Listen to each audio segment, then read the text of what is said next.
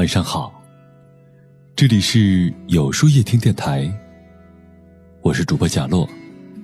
每晚九点，我在这里等你。教育孩子如养花，需要精心的浇水、施肥。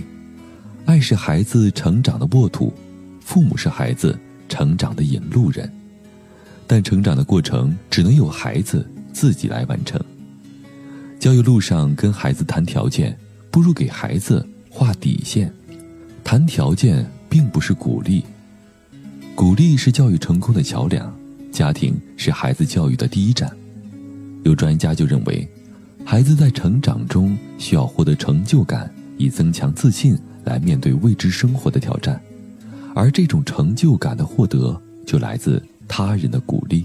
很多父母深谙鼓励之道。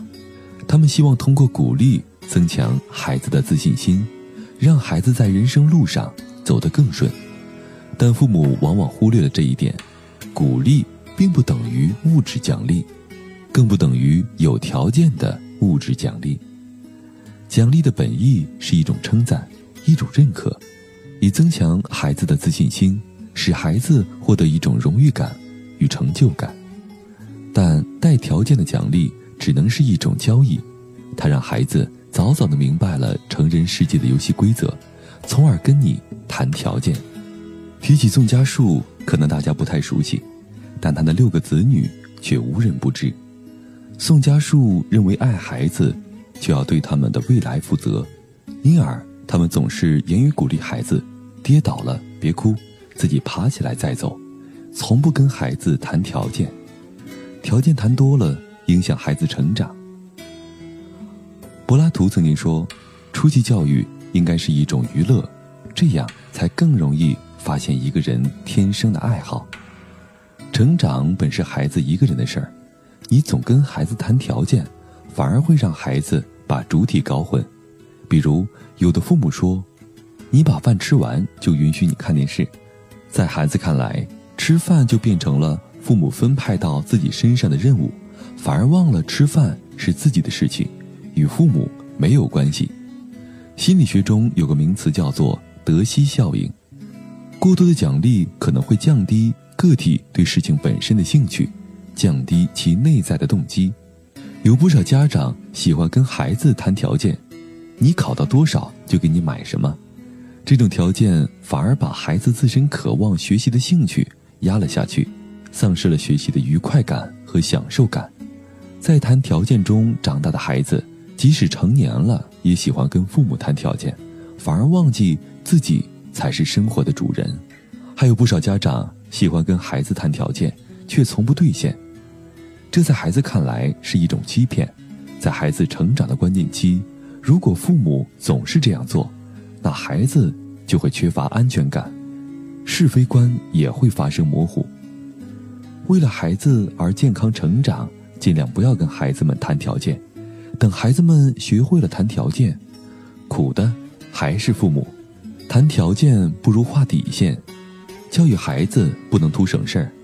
谈条件确实能够快速解决一些问题，但治标不治本，总是谈条件反而会酿成一些大患。跟孩子谈条件，不如给孩子画底线，要让孩子有明确的是非观与底线，给孩子建立规矩。然后在不触及底线的情况下，让孩子独立探索这个世界，让孩子知道有些事儿是不能做的。条件并不是万能的，让孩子明白，不是所有的问题都能通过谈条件来解决。他们需要对自己的行为、自己的生活负责任。在建立起规矩的时候，家长也要以身作则，遵守规则。被誉为南开校父的研修。在教育子孙后代的问题上，就是采用画底线的方法。在严家，孩子们被要求不准剩饭，每天要恭敬地问候家人，及时帮助有困难的邻人。教育孩子谈条件不如画底线，让孩子成才之前，首先要让孩子健康成长地学会做人，教会他们分辨善与恶，教给他们踏实做人之道。剩下的路。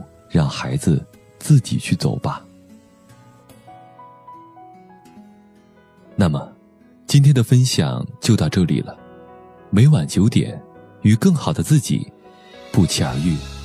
如果喜欢今天的文章，不妨点赞并分享到朋友圈吧。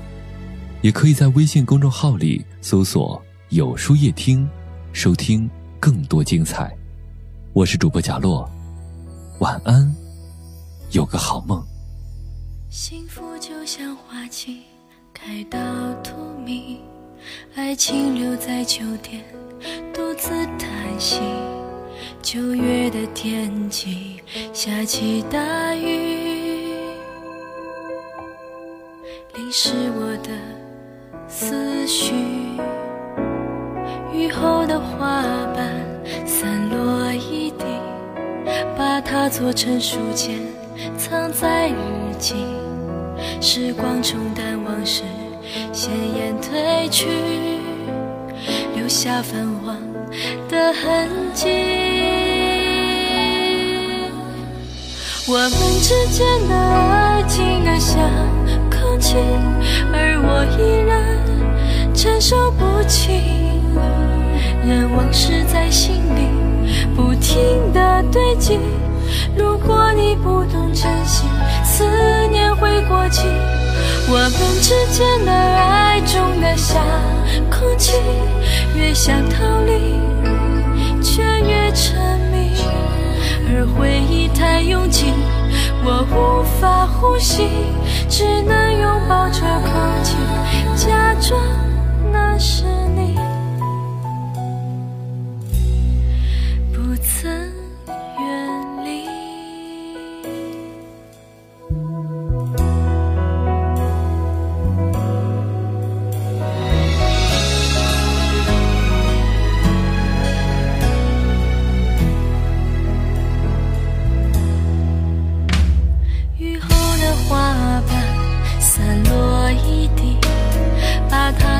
书签，藏在日记。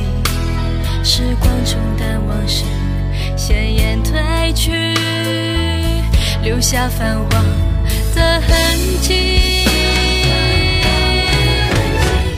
我们之间的爱情的像空气，而我依然承受不起。任往事在心里不停的堆积。思念会过期。